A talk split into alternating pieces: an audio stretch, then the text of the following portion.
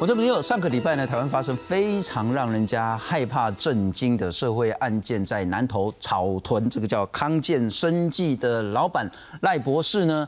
呃，因为嫌犯说是八年前的一场恩怨，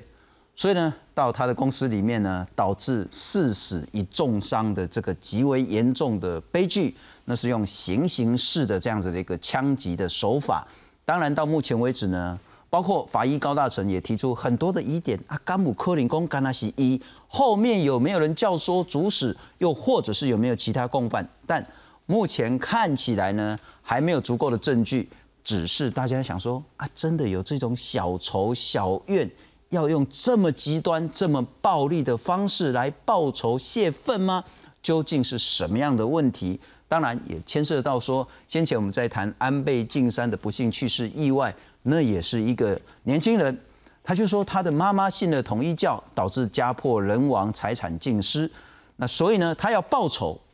这样的事件该如何理解？今天好好来讨论，介绍两位特别来宾。首先欢迎是前台北市的刑事警官高仁和。先送你好，大家平安，非常谢谢。特别要感谢是彰化基督教医院司法精神医学中心的主任王凤刚王医师来跟我们讨论。主持人好，观众朋友好，大家好，大家好。不过我们在讨论说背后的这些心理啦、精神啊，或者是社会脉络之前，我们先来看看上个礼拜发生这一起让人家非常震惊的社会案件。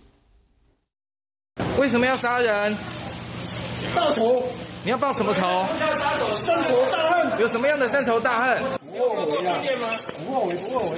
是什么深仇大恨让他狠心杀害四名生技公司的员工？时间回到案发当天，李姓嫌犯先在生技公司附近民宅，将负责人赖敏南的弟弟和园艺科长赶进厕所后开枪，两人当场死亡。接着等到下班时间，嫌犯再闯到厂区内，将所有员工关进厕所，并没收手机，但表示不会伤害他们。就拿枪叫我们进去，进去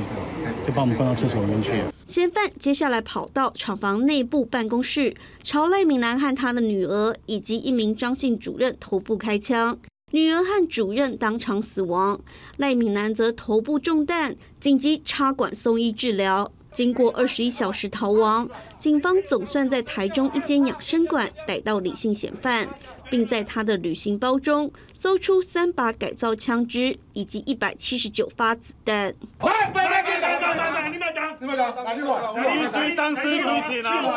警方初步了解李姓嫌犯的行凶动机和八年前他和洪姓女科长的冲突有关。八年前哦，有那个拿铁棍。哦，那打一名他们的干部，那被告他呃杀人未遂，那这个案件哦，当然就会留下一些哦不好的印象。不过赖家亲友表示，赖敏南的女儿和弟弟并非当时案件的证人，为何也惨遭杀害？李姓嫌犯真正的行凶动机为何？他们希望检警深入调查，让真相水落石出。记者综合报道。不过高大哥，你好像跟受害人的以及他的家属哦，有都很熟悉，很很熟悉，很熟悉。因为我们以前在同个节目有一起担任过一个共同的来宾，所以私底下我们都有在互动。啊，因为这个案件特别讲哦，我。他今麦一直我都理解的是讲，这个凶嫌其实当天警方我们媒体还没公布的时候，警方已经掌掌握说是什么人犯的案的，因为他在一点多的时候就进入园区的时候就被一个外劳看到了，那摄影机其实就有照照到人，那但是但是侦侦查不公开的状况下，所以警方没有公布是什么人，可是当天其实都已经掌握他的行踪，那现在这个重点来了啦，现在基本上从这类人，很多人到外面，但是现在哈。但包括我的我们的老师高老师高大成老师啊，他也曾经讲过，他说这个可能会不会背后有一个阴谋论，或者是说背后有个集团，还是说有人教唆，这个都不是没有可能的。但是基本上来讲，到目前为止是没有发现这些迹象啦。目前是某化眼工，他有教唆或者是那个集团还是操纵？为什么？我有几个方向来给大家解释了。第一点。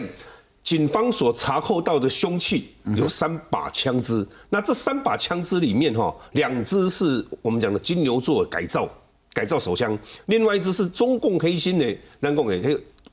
五五点四型的啦，黑跟你的比人开嘴黑啦，黑跟勾动的啦。有那个枪，可能没那个子弹的啦。所以那个子弹如果留到现在五六十年以上了，那基本上那三把枪基本都是以改造的枪支。第一个，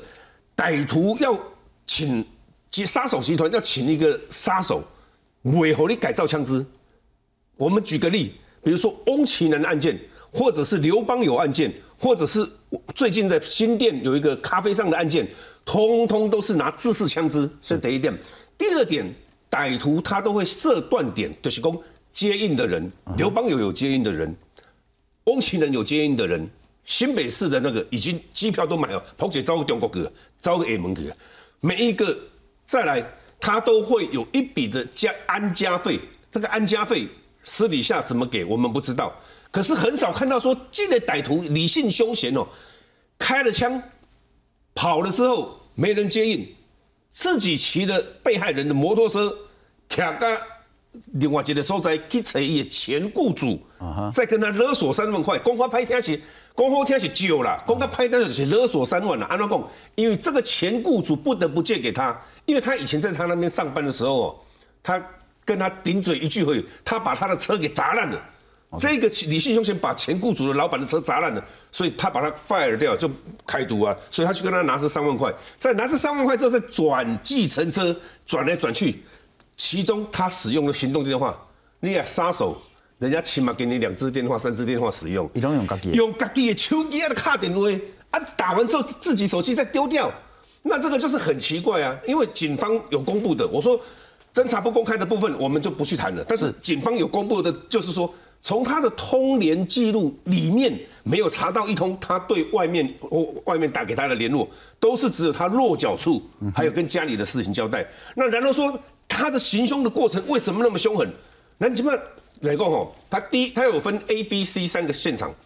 第一个现场我们简称 A A 现场，在农舍里面，接着农舍里面就是赖博士的弟弟和那个刘科长。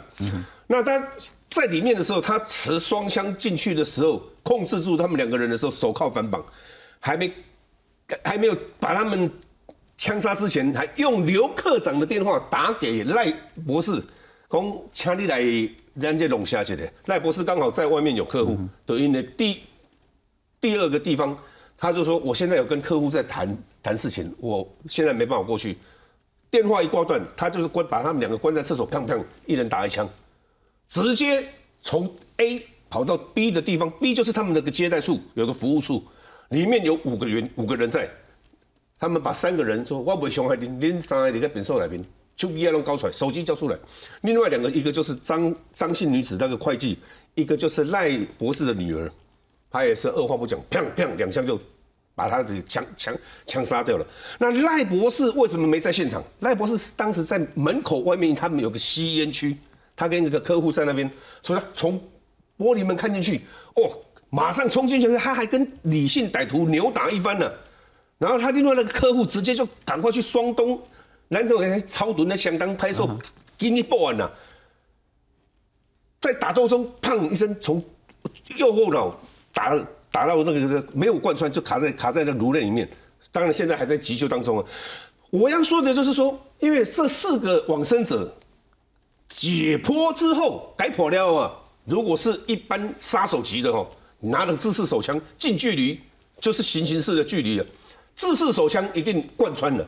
那那做过兵没有当过兵的，或者是在职的我军人、警察都知道，自式的手枪二十五公尺都可以贯穿的，不要说一公尺，他要爆头绝对是一公尺以内的。所以居然四个解剖之后，他的弹弹头都是在脑脑内。表示什么？这一把枪的威力不够。哎，不是有用消音器吗？消音器不是阻挡黑力道。目前这个消音器哦，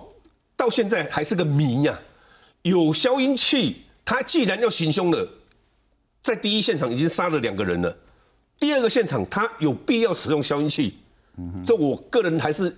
等警方去检查，因为他有没有使用过，他那个枪会有那个烟烟硝嘛？所以你他都意思的工，它是改造的枪支，对，改造枪支，所以它的那个整个火力呢，就是比较弱弱了。对，所以弹才子弹才会卡在脑里。对对对，它的弹药还有它的枪支激发力，这也是比较违反一般职业杀手的常识，完全没办法对上来啊！你职业杀手都是要一枪把你解决掉的啊。因为你看刘邦友的血案最最明显的，刘邦友的血案是歹徒拿着蓝坡刀压着警卫，拿着警卫的自四九零手枪枪杀了九个人但是。高大成讲了嘛，就有道理的啊，讲伊的看法就是讲，因为经验就是甲伊讲，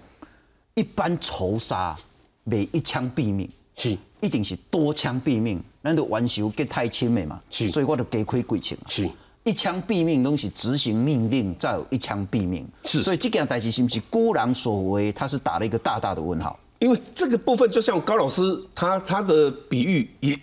不无他的道理在，是。但是以目前我们的你看起来警方侦办的目前的状态下下面呢、啊，没公布的目前我们看起来的状况是没有这个部分的，但是这些都不排除，因为他现在还是是侦查不公开中嘛，是。所以每个人都有。质问还有问号在，这个是合合法合理的。是。啊，因为你中几情里面有一个有黑心的，黑心这是都中国制造的啊！啊，这个枪你从哪里来？一定现在就是警方一定要把这枪交交代出来嘛你现在你讲一句我 Q 哎。哎，不能交代啊！他说我我供出来还流浪，啊，你们还像你们现在供啊，你不得不交代啊！你这个真的是你不能说这样随便一推推给任何一个死人说这个这个枪我捡来的不这。个是疑点呢，哈，那疑点当然警方一定会去侦办。那但是重点就是说，第一个证据在哪里了哈？对对对对第二个是说他侦办的也不一定会跟媒体讲。是的但是接下来就是要好好再去查。但我要请教一下王医师，大家很难理解，有这么深仇大恨吗？八年前说杀人未遂那个官司，一般不追啊。啊，有这个深仇大恨吗？第二个，深仇大恨怎么过了八年才来报？那深仇大恨也不是只针对他当时举证他的证人，相关没有关系的这些无辜的人，一把弄个 biang biang 掉，如何理解这样的一个事件啊？我们再回顾一下南投草屯这个康健生技公司呢，负责人赖敏南他是重伤，啊，其实应该可能他也是重要的目标之一啊是。那四个人死亡，包括他的弟弟、他的女儿、男科长、女员工等等的。那嫌犯自我说：“我都是被报仇，都是被太郎，不后悔啦，杀了他就是深仇大恨。”警方调查疑点是说说呢，一二年的时候呢，在这里供担任操作员，跟这个女科长有冲突，然后呢是被控诉所谓的杀人未遂，可是最后是无罪。但这八年来他工作非常的不顺利，所以怪罪到这个康健生计。那怀恨的这个赖敏南跟他女儿科长张姓员工呢，开枪手法是非常利落，就是一弹毙命。那持有三把手枪，子弹一百七十九发，命因消音器、折叠刀，那到底哪里来的还要再查。如何理解？有这个深仇大恨吗？呃，其实这也意味着我们对于暴力的想象哦，有点太过狭隘了啦。那个我们在犯罪学上有一种特殊的犯罪形式，叫做独狼式的恐怖分子。比如说像近期的那个安倍晋三前首相被暗杀这样子的事件，然后类似这一种单一一个人他在准备一个很极端暴力的那一种暗杀行为或者是杀害行为的时候，他会花很长的时间去做准备，这个长的时间可以到数个月甚至数年。那这样子的人格特质哦，跟我们一般。常常遇到的这种情绪的张力很强，那非常暴力这样的形式，其实不会完全相同。所以，我们用我们一般人的这样子常见的暴力形式去思考这一类的犯罪行为的话呢，难难免会有一些些呃，我挂一漏万这样子的可能性出现。所以，我会认定说，如果当事人他本身确实是有这一类的，这其如果这个凶杀案真的是他做的哦，然后呢？如果说我要去找这样子的人格特质的那种过去史，要做类似犯罪特侧写的研究的话呢，我一定会去详细的去观察这这个人过去的这种暴力史，包括他过去的生活形态，像是在过去遇到那种很多序列杀人犯，特别是残忍的杀人事件的时候呢，往往在犯罪侧写里面会被聚焦到的两种职业就是外科医师跟屠夫。很简单，就是指说这些人在他的日常生活里面，常常有这种操作枪械武器，或者是常常有这一类伤害动物这种行为。那这样子的习惯会导致当事人在行使这些暴力的时候呢，会比我们一般人所想象的更加的干脆利落。嗯哼，哎，那再加上如果说确实这个个案它本身在做这种暴力行为，有一些让我们无法理解的部分的话呢，我会去从两个方向去思考。一个是他所面临的事情是不是真的有我们想象的这么的简单？呃，所谓的只是因为什么什么什么事情，这很多事事事情是非常主观的。像是最近很多很流行的新闻事件里面，呃，因为一个哥吉拉的那个模型被拿走之后，就说就会暴怒。那实际上当就只有当事人才知道他所面临的这些压力到底是多么的强大，或者是多么可怕。所以如果说他遇到的那种东西对他来讲真的是一件压力大很大的事件，那么另外一个角度我就要去看说，到底他的过去史、过去的行为史上面有没有常常用暴力或者是用冲动的方式来去解决他的挫折这样子的行为。那根据一些侧面了解，好像像刚才高兴女说的那个前老板，光是因为一个停车位的问题被指责，他就可以去把对方的车子砸掉，所以会让我越来越容易说服说，哎，搞不好这一位当事人他本身在面对挫折的时候，非常倾向用暴力来去解决问题。这种独狼型的这种人呢，其实会有迹可循。是，那我请教，在司法上啊，哈，在医学上当然是另外一件，在司法上，嗯。很难构成所谓的减刑，甚至是无罪的要件的，不太可能。当事情发生的时候，真的有不少人就一开始怀疑说，呃，这个人的行为很奇怪。那很奇怪的话，就会一天到晚就会说，这个人是不是有病？但是实际上完全不是这个样子。绝大多数真正有重大精神病的患者，他的社会功能都会很糟糕。所以要像当事人这样子，能够做准备，能够制造改造枪械，然后能够计划，呃，在第一时间里面。大概就可以先排除掉重大精神。你要主张精神而来减刑，这个是万无可。但至少在这个案子上，呃，非常渺小了哈。是。但我在请教，有机可循，那个机会是什么？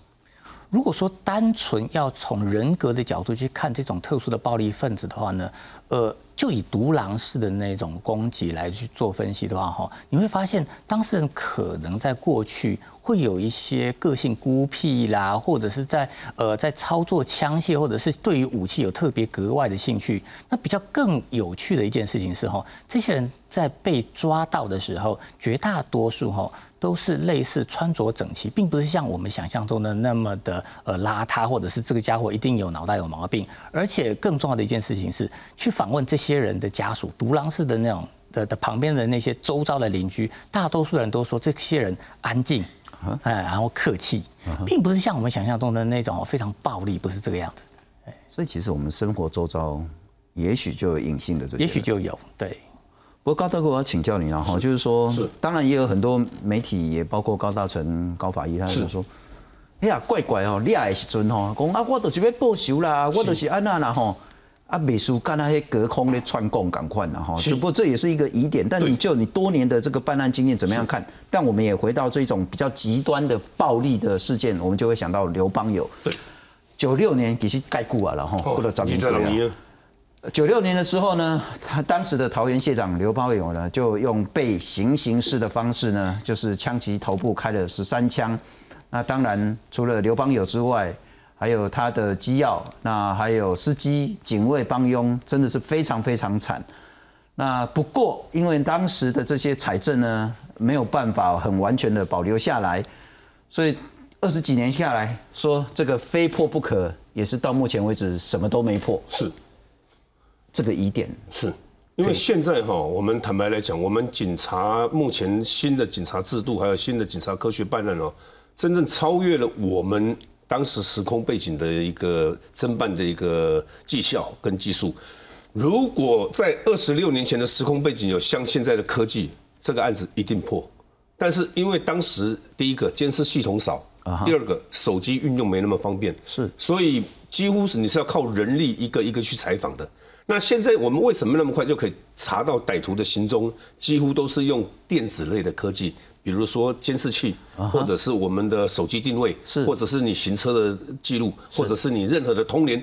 App 等等的所有的这些新新科技。那如果说像这个刘邦友这个案子，他的残忍度和这个的残度，它相似在哪里？因为刘邦友的他是我刚刚有讲，有两个人，一名是在车上接应，然后他们后来不是把一个富人压到虎头山上去放他下来吗？然后第二个是他集中都关在一个密闭室里面，一次把他处决掉。嗯哼，那这一个犯前李姓犯前，他也是第一个现场，他把两个被害人是关在厕所里面行刑的。第二个现场是把三个不相干的人关到那个厕所里面，在现场办公室行刑的。所以他们有几样共同的特征，就是说：一选定好目标。二就是置他于死地，因为你打头不可能就是让你有生存的机会，所以他们几个共同的特特征，包括说这种行刑的方式这么的残忍，怎么会下得了手？据他的邻居我说有报道的，因为警方在侦办当中过程不曝光的，我们当然不晓得，他们侦查不公开的，我们不知道。有报道的知道说这一名李姓凶嫌，他从小在地方上点横凶了，我讲点横凶就是爱生十字弓。嗯哼，爱怕啦，打猎，拿了个猎枪打猎，然后喜欢打猫、打狗、打山猪这些小动物，而且他都是朝头部打。左右邻居也跟警警方证实了，他就是一个猎人。他还没有在这个原那个生技公司上班之前，一就是几个猎人。嗯哼，那你至于说他的金钱往来，其实有公布的部分。他离开这个工作岗位之后，他是事实上他是去高工局，是。跟另外一名同同伴合伙在高工局标工程做小工程的包逃了，就是所以近期内毛细逃的啦，毛细逃，所以每个月的收入都有一二十万，比他在原本的生计公司还要好，所以那几年累积下来，他自己有主产，他的父亲早往生，但是他爷爷因他工了。曾卡能够接大孙给结婚嘛，所以他爷爷卖了一块土地，在当地草屯双东那个地方盖了一整排的套厅。耶，那他有分到一栋套厅。耶。所以他的恨除了说被告有人举证之外，还是因为他被假扣押，假扣押，以下急呀、财产啊，通通都不能动，瞬间冻结。他最主要就是因为赖博士替他里面红姓女员工被打的这个。教他说：“你把他申请他的财产假扣押，所以他财产被假扣押的时候，他是不是已经离开那个公司了嘛？他在外面做小工程嘛？但是呢，你小工程你要你要公家的打个龙怎样？公家的他是开的票六个月，是就是铁票了，不会跑的了。可是你没有能力，你就是。”你要资金运转，要资金运转呐，所以人家跟他拆了伙嘛，他的心中觉得说龙利海华，的现在不是你把我调到园区被修理，被那个刘班长修理，然后那个会计都是你害我的，你扣我的薪水，然后你们三个又共同去法院来指证我，我是杀人未遂的凶手。是，他不是只有八年前的事哦，他是二零一二、二零一三在那个生技公司上班，二零一四发生的杀人未遂案，被判无罪是那一段时间。好，他被判无无罪那一段时间，他是没有财产的。可是，二零一五、二零一六、二零一七、二零一八，每年都还在恐吓哦。他不是停，他没有停掉，他中间每年都在恐吓哦。他只要一邻居，你劝他说：“你放下了，你卖锅，我接着新台。”甚至于这个生技公司的老板赖博士，透过朋友跟他讲说：“咱拢家己南投港争的人啦，唔好安尼放下啦，你唔好安尼。”因我几百和你民主，我几百你人脉和我渡掉，所以他这个怨是累积在八年，每年在释放，每年在释放。他还有一个特别的，但这要由警方去调查。这个特别的就是说，他有写下死亡名单，他要几个人杀几个人。第二个，他要去执行报复这个这个这报仇这个任务的时候，他有跟他的太太跟他的妈妈。讲说我本来报仇啊，他要交代遗言，但是这个是不是属实，当然是由检警去查了，去查了解清楚。问他的太太，问他的母亲，如果是不是这个状状况，那如果是为什么提早没有发现？不过我再请教一下王医师了哦，很显然就是说，我其实不太愿意讲，但好像我本来以为台湾是一个非常非常安全的一个地方，但好像这个隐忧是我们必须要注意的，然后就是周遭真的会有这样子一个。独狼的这个风险在，但我们来看看，应该还是有迹可循。那地方人士说，哎，这个嫌犯以前很喜欢打蜡啊，打猎，抱歉，然后上山去打山猪、飞鼠，然后所以枪法还不错，平常有礼貌，就像您刚刚讲的，就像一个正常人一样。然后呢，兴趣就是钓鱼。被捕之后呢，气焰高涨，那可是看到媒体说啊，大家好。然后一受地检署之后呢，态度就转变了啊，问到那个受害人赖家他们的情形呢，就很暴躁。那不过呢，相关人也就是说，这么大的案子他这么冷静不太常见。不过其他时间都拱跌到拱跌的哈。那同样我们来看看另外一个是震惊全世界的案子——安倍晋三杀害安倍的嫌犯呢，山上彻也呢，在行凶之前写了一封信，他说呢，他跟同一家的渊源要回到三十年前，而且时间更加久啊。南岛这个是八年，啊，这个三十单。他说他妈妈信教之后呢，浪费了上亿的日元，那家庭分崩离析破产，他十多岁的岁月就没了。那段期间呢，扭曲了他一辈子。对于这样的人，然后在现实中信仰他们为神的集团，他们所存在的社会，他说呢，这叫人类之耻。不过这是嫌犯的说法了哈。那当然，统一教的那个另外一个是一个理解。那他感到痛苦。安倍跟他本来不是敌人，只是他认为安倍是最有影响力的统一教的支持者。安倍的死会有一些政治意义，不过他没有力气去思考这件事。不过安倍晋三不是统一教徒，那他是他是支持统一教的另外一个友好团体天宙和平联合等等。我还是想请教如何理解这一种因为几十年前的恩怨，但归因到完全不相关的这样子的人去行凶，如何理解？呃，必须这样说明了哈。那类似独狼式的恐怖分子这样子的特质的话呢，呃，有一些研究也会显示说啊，这一些人他们很倾向于认定自己是这个世界的受害者，也就是说，他们有那种病态的自我中心。那太过病态的自我中心，如果他背后又有一些很特定的意识形态，比如说对于政治或者是对于宗教有特定意识形态的话呢，他就会因为这样子累积强烈的恨意，然后希望用这种暴力的行为来去发泄他的恨意。那同样的，像南投的这一个个案，我今天是第一次听，在在你们节目上才知道说，哦，原来这个当事人哦，过去已经有那么多操作那种武器啦，或者是杀伤力武器的这样子的过去史跟那种经验。那如果说他本身又非常的自我中心，哦，然后本身又认定自己是一个受受害者，然后。加上看起来这个背后的内情似乎又比我们想象中还要更多，不是只有小小的一个呃殴打的，然后在法庭上面被判无罪的事情，看起来还有长期的那种经济上面的因素，而且这个经济上面的剥夺对这个当事人来说是一个呃我们常常讲说哈夺人钱财哈如要人如杀人父母一样，那这样子。种种的动机综合在一起，那如果说他本身又是那种非常自我中心的话，那么他会采取暴力行为，再加上他过去遇到挫折的时候，就动不动用暴力的方式来去做解决，那么会造成这样子的结果，其实也不难理解，就比较理解他的整个脉络。是。有办法自己，如果我是这样的人，或是我的家人、我的朋友是这样子的人，就是自我中心，很容易归位，然后呢，就是变成说自己都自己认是受害者，而且又有一些比较不好的一些暴力倾向的时候，有办法稍微化解吗？呃，其实这一类的当事人，如果能够让他们改善，一个最重要的关键契机，就是在于说，能不能让他能够慢慢学会换位思考，学会我们所谓的同理心。那同理心这样子的训练，说起来容易了哈。那我们会尝试用各式各样的技巧，想办法让当事人去做换位思考这样子的做法。例如说，类似有一些技巧，像是做心理演剧。哦，或者是说放一张空椅子，让当事人去扮演对方的角色，让他能够融入到对方的角色、对方的处境底下去思考别人的感受。